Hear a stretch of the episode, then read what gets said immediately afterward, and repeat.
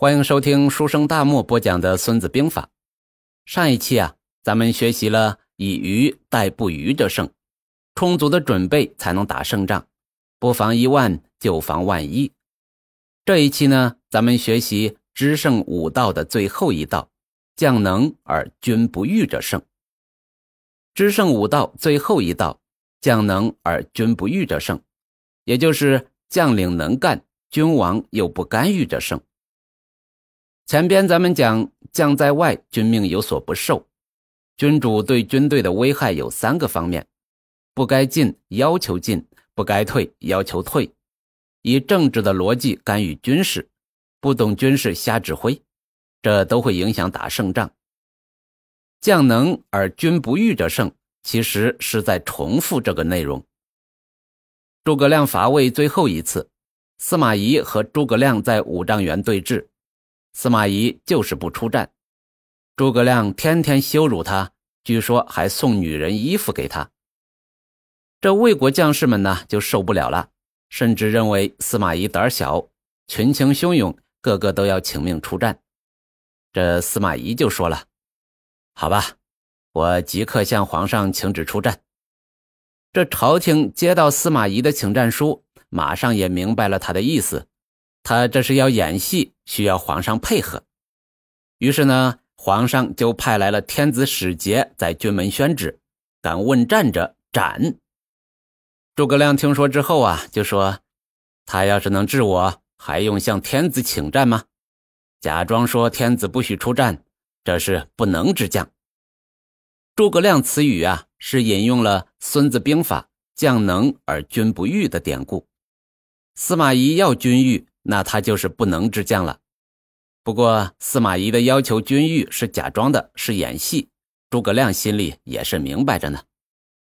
五丈原这一仗终究是没有打成，诸葛亮呢就病故军中了，还用了很多的计谋，让蜀国军队能够全身而退。这古代呀，在太庙拜大将是有一套授权仪式的。国君亲手拿着象征征伐敌人与统御下属的生杀大权的钺啊，也就是一种大斧子，这不是兵器，是砍头和腰斩的刑具。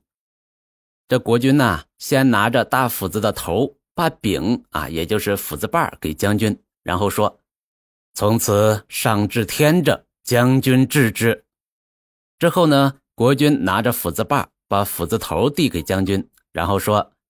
从此下至冤者，将军治之。这简单的说呀，就是军队上你上管天，下管地，中间管空气，全部权力都授权给你了，你就是老大。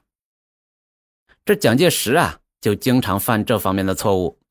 他又不在前线，但是呢，动不动就给前线下手令，指挥前线调动军队，所以呢，各种战场经常输多赢少。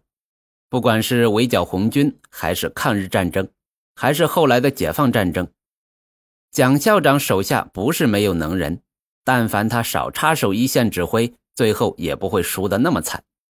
当然，将能而君不欲者胜的第一点是将能，也就是将领要很厉害。像廉颇这样的老将，君王就别瞎指挥了，即使打不了胜仗，也不会打败仗。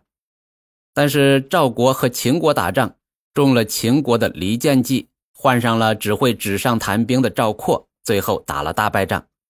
还是赵括他老爹说的好啊，这战争是关乎生死存亡的大事。